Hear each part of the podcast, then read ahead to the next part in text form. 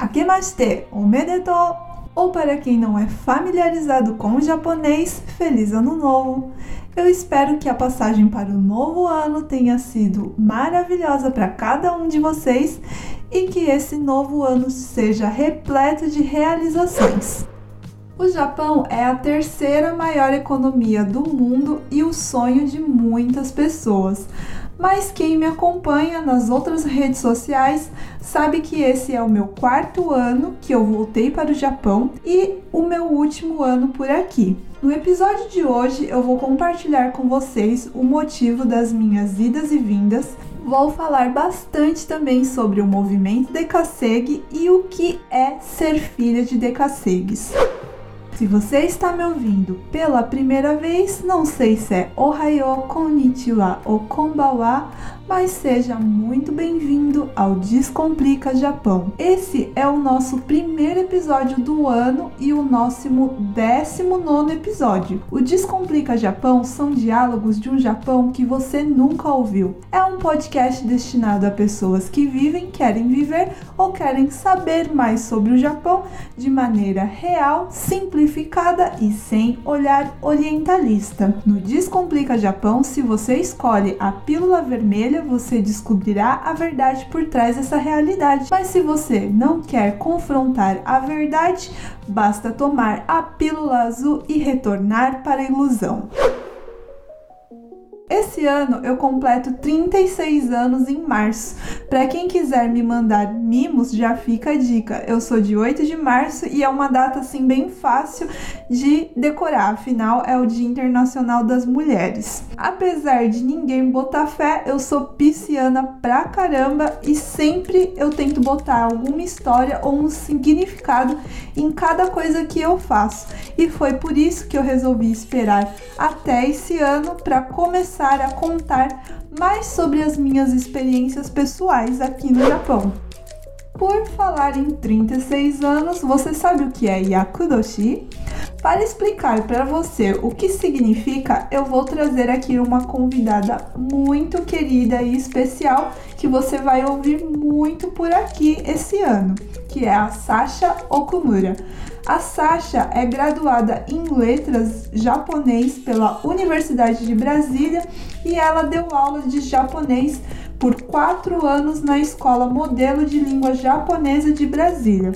Ela fundou também um curso online de língua japonesa chamado Projeto Mebuki, voltado a ensino de língua e cultura japonesa. A partir de agora, toda vez que eu precisar explicar algo ou algum termo que para quem cresceu aqui ou vive aqui ou é muito familiarizado com a cultura japonesa é óbvio, mas para muitos de vocês não, eu vou chamar a Sasha para explicar para vocês. Afinal, ela é muito mais didática do que eu.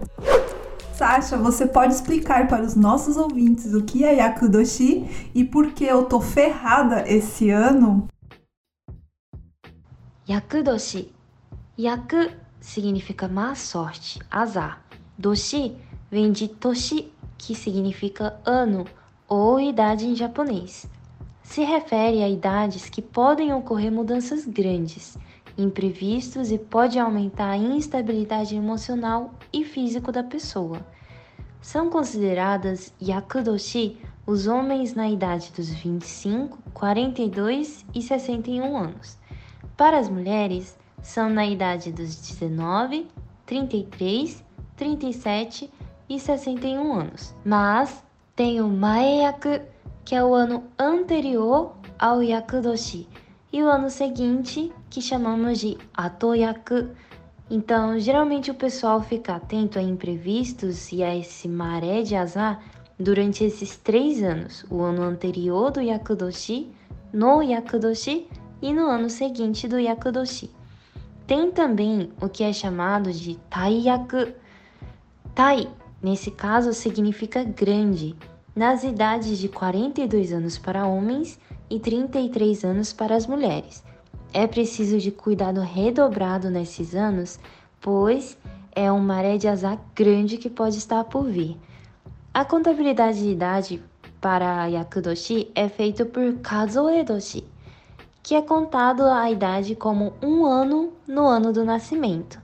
Então, por exemplo, quando a criança estiver fazendo dois anos, no caso Edoshi já estaria completando três anos, e por assim em diante. Para evitar o azar e a má sorte, geralmente é feito o Yakuharai, ritual de purificação e prevenção do maré de azar em santuários shintoístas, ou o Yakuyoke, em templos budistas.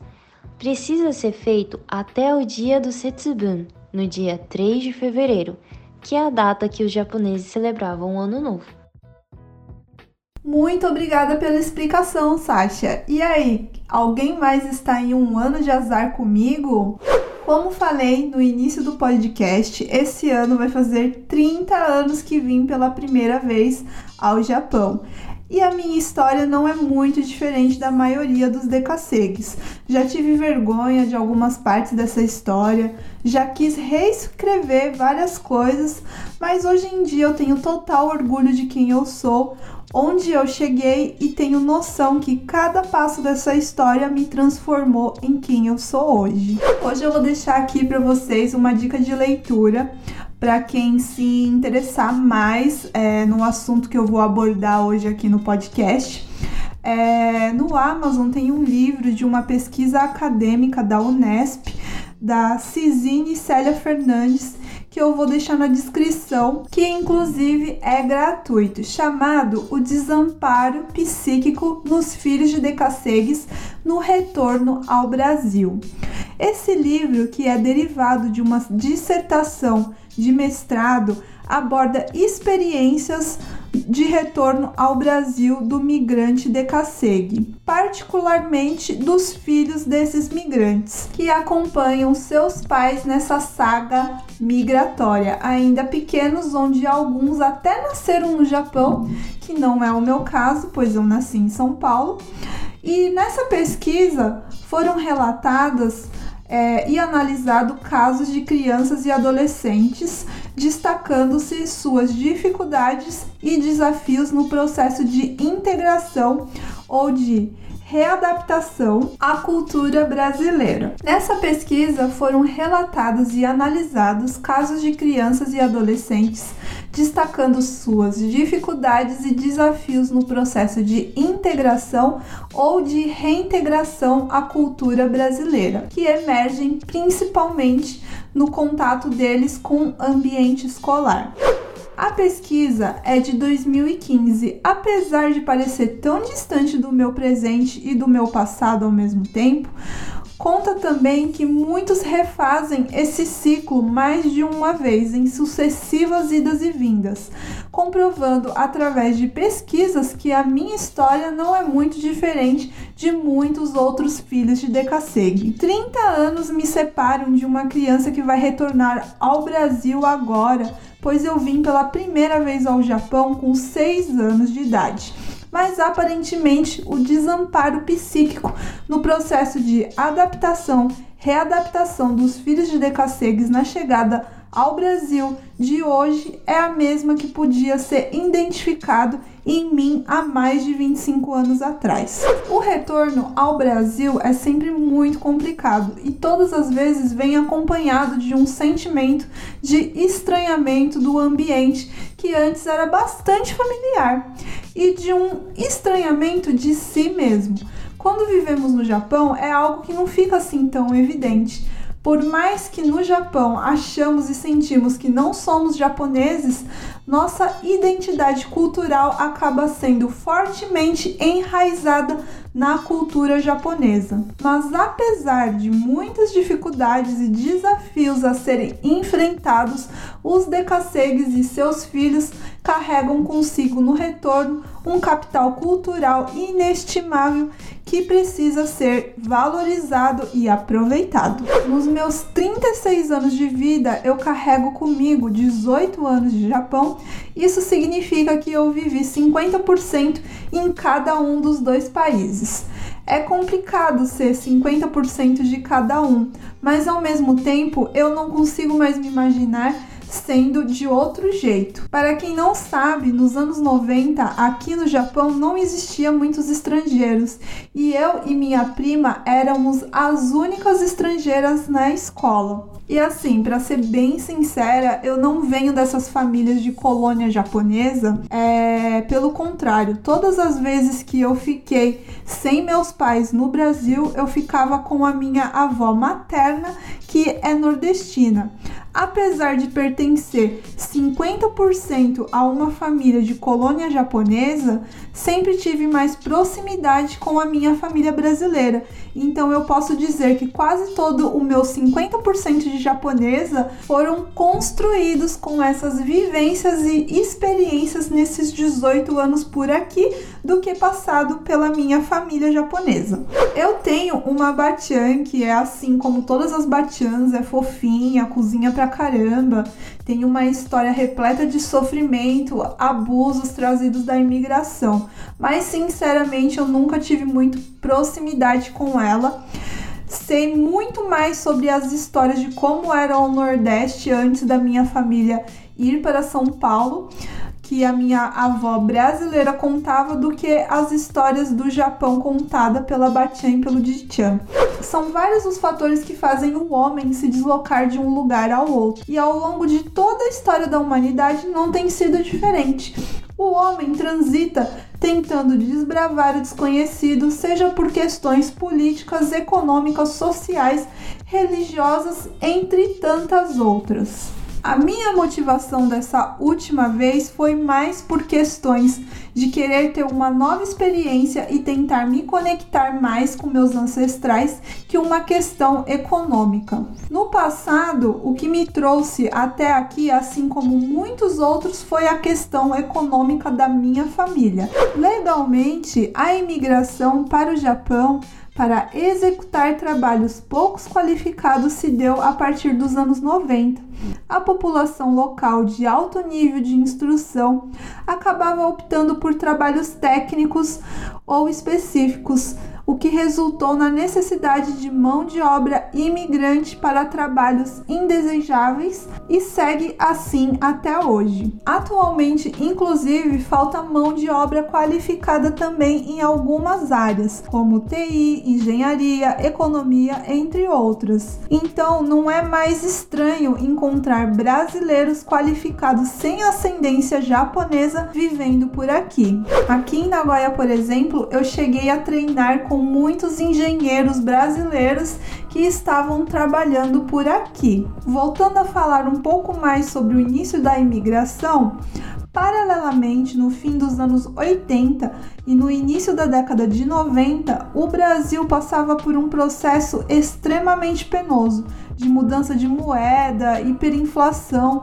resultando na desvalorização da força do trabalho e da descapitalização dos salários. Essa situação favoreceu muito o movimento de Decassegue, que foi o que aconteceu novamente agora depois das últimas eleições. É, tinha caído um pouco desde a última crise, que foi em 2009, o número de brasileiros que estavam se interessando a vir ao Japão.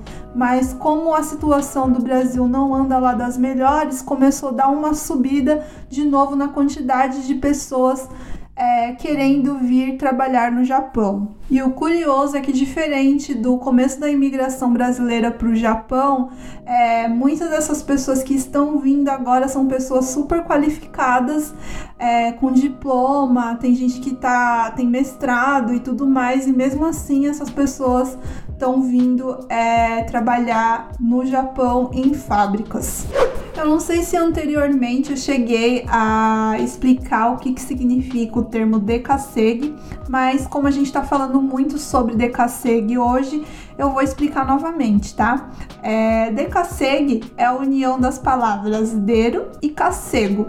Dero significa sair, cacego é trabalhar. Então, é, esse termo foi criado para falar não só sobre os brasileiros ou qualquer imigrante que venha ao Japão, mas é um termo que define qualquer pessoa que saia do seu local de origem para ir juntar ou trabalhar em outro local. Por exemplo, se a pessoa é de Hokkaido e vem trabalhar em Tóquio, ela é dekasegi também.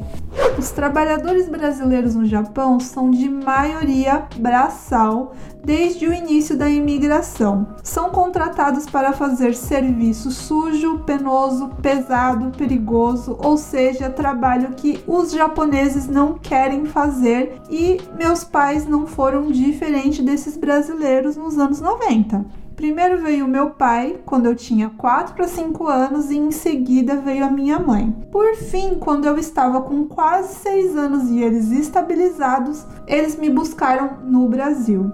Na época, eu não sabia nada de japonês, pois eu vivia com a minha avó materna brasileira, meus tios também nessa época e eu tinha muito pouco contato com a minha família japonesa. Então, as dificuldades que eu passei foram inúmeras nessa época, porque eram novos hábitos, a língua, a comida, Apesar de eu estar habituada com a comida da Batian, a comida dela, obviamente, era totalmente diferente da comida que servia na escola. Para quem me acompanha em outras redes sociais, sabe muito bem que eu sou vegana é, há mais de 10 anos. Há mais de 10 anos, não. Esse ano vai fazer 10 anos que eu sou vegana e eu não gosto de carne desde criança, então para mim foi um problema muito grande é, ter que comer a comida da escola, porque sempre vinha carne, peixe, é, frango, né? E era muito diferente é, do tipo de comida que eu estava acostumada a comer. Apesar desse turbilhão de estranhamentos e dificuldades e o choque cultural, é muito comum sentir aquele sentimento de desamparo. Mas no meu caso, como eu era muito pequena, a minha adaptação foi até que rápida. É, eu aprendi japonês em cerca de seis meses e na primeira escola que eu estudei eu não tive problema com bullying. Pelo contrário, todas as meninas da minha sala frequentavam a minha casa e me ensinavam japonês sem que a professora pedisse. Eu tive alguns problemas com um menino em específico que eu vou deixar para um outro episódio, senão vai ficar muito longo. É, mas no geral eu adorava a escola, minha vida no Japão e principalmente a liberdade que eu tinha é, para ir nos parques é, sozinha depois da aula. E isso eu tinha só 7 anos de idade, tá?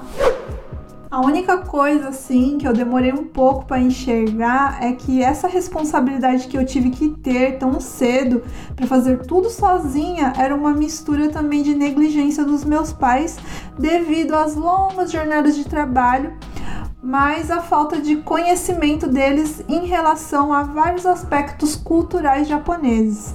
Lembrando que era uma época sem internet e no início da imigração de brasileiros, então era tudo novo e o acesso à informação era extremamente limitado. Os pais é, de hoje em dia parecem ter um preparo muito maior e é, tem também o suporte da prefeitura, então parece que hoje em dia as coisas estão um pouco mais fáceis em relação a isso. Já no meu caso, os micos, por não pertencer à cultura e não ter pais com conhecimento sobre, foram diversos. Mas de longe foi um problema, ao contrário do meu retorno ao Brasil pela primeira vez. Eu não me recordo a idade exata que eu tinha na época que eu retornei, mas eu me recordo que eu teria que entrar na terceira série do ensino fundamental.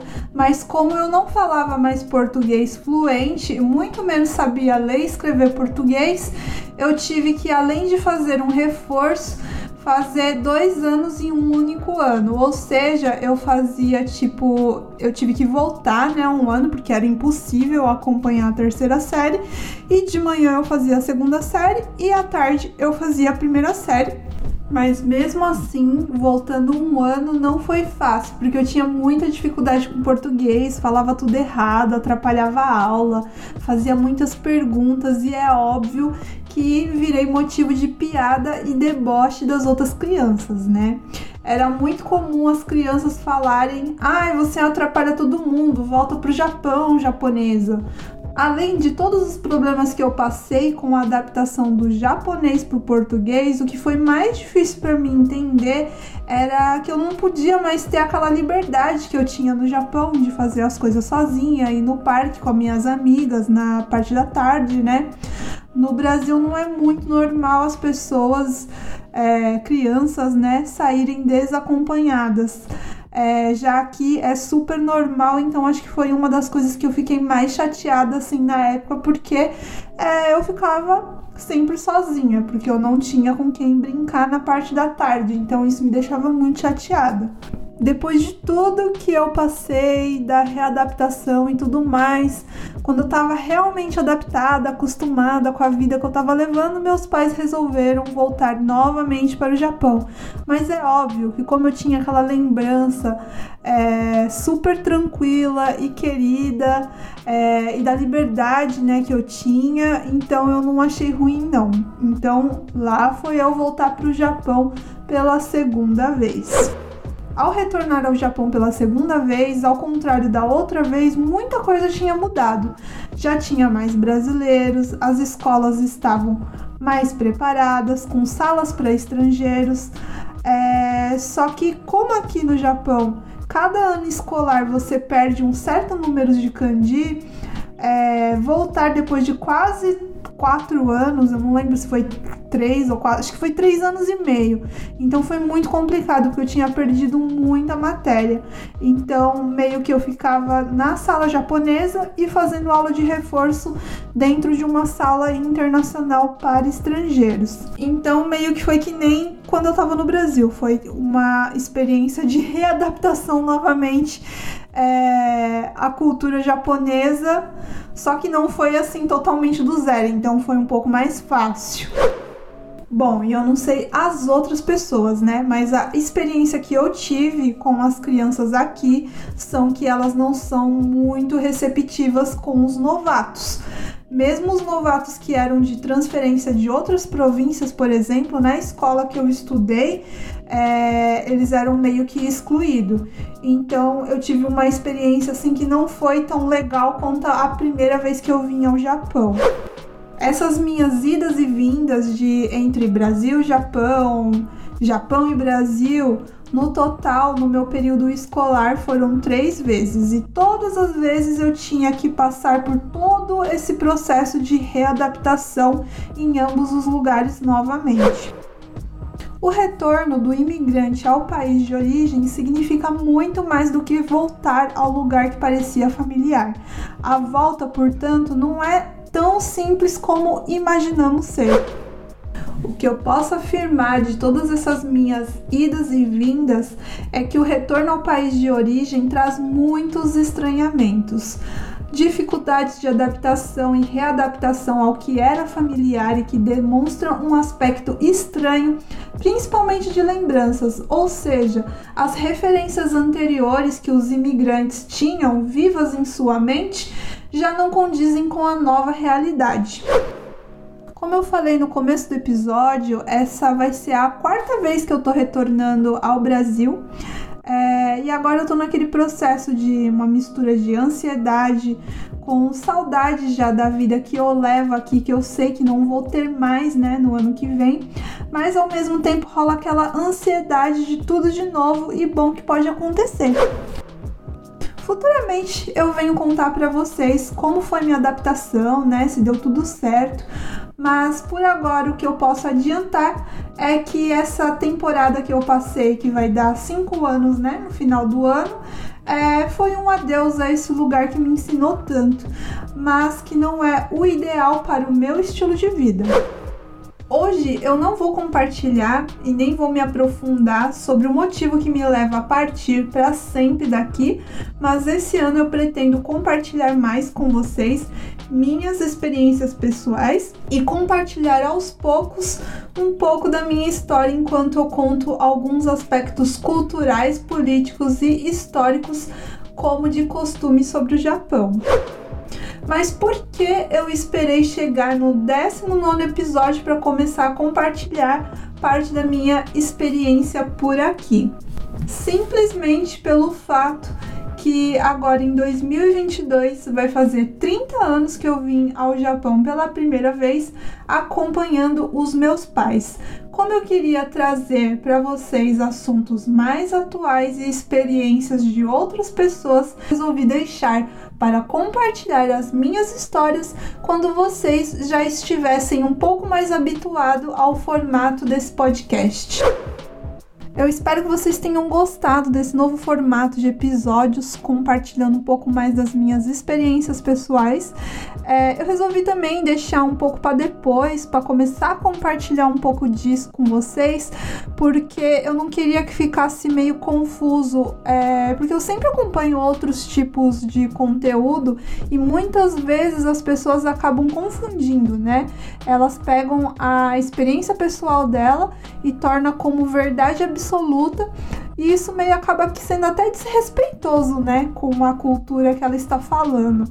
Então, como eu não queria ter um conteúdo assim, ou ser uma pessoa assim, e para não confundir mesmo, é, eu resolvi que eu faria assim, né? Bom, e esse foi o episódio de hoje. É acabou que eu fiquei super ausente quase um mês aí, né, desde a última postagem, mas é que no começo de ano normalmente fica muito corrido é, no escritório, porque tem muito serviço acumulado desde antes do feriado, né? Por falar em trabalho e serviço acumulado, você está empregado? Procura serviço? Pretende virar decassegue? Já conhece a Beltec? A Beltec é o nosso patrocinador e é uma terceirizada que emprega estrangeiros há mais de 30 anos no Japão.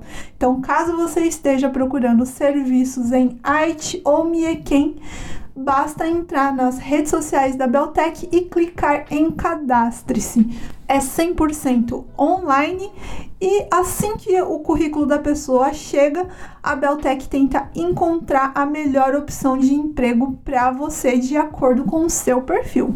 Então, caso você esteja procurando emprego, já sabe, corre lá e faz o seu cadastro na Beltec. E é isso. Kite kurete, arigatou. Mata né?